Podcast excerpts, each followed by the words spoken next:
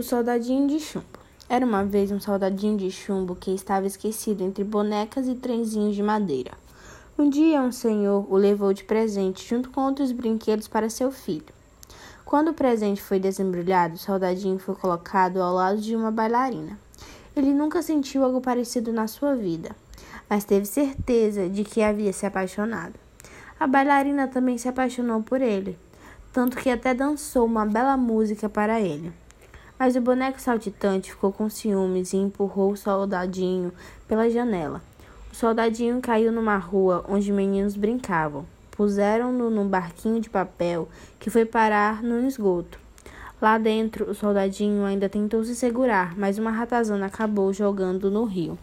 Um peixe grande confundiu o soldadinho com um peixe e engoliu de uma vez.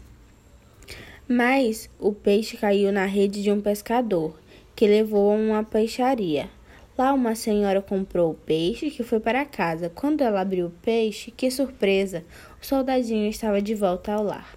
Os brinquedos amigos deram boas-vindas ao soldadinho. Somente o boneco saltitante ficou bravo. Um dia o soldadinho se escondeu e o menino da casa não o encontrou.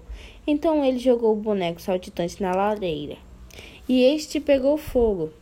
O soldadinho e a bailarina ficaram felizes com o trágico acontecimento, mas agora estavam em paz e felizes para sempre.